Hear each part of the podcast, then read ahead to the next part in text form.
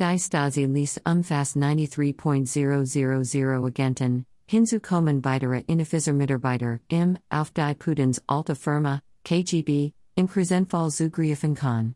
Sie alle haben eine Terror-Ausbildung und Erfahrung.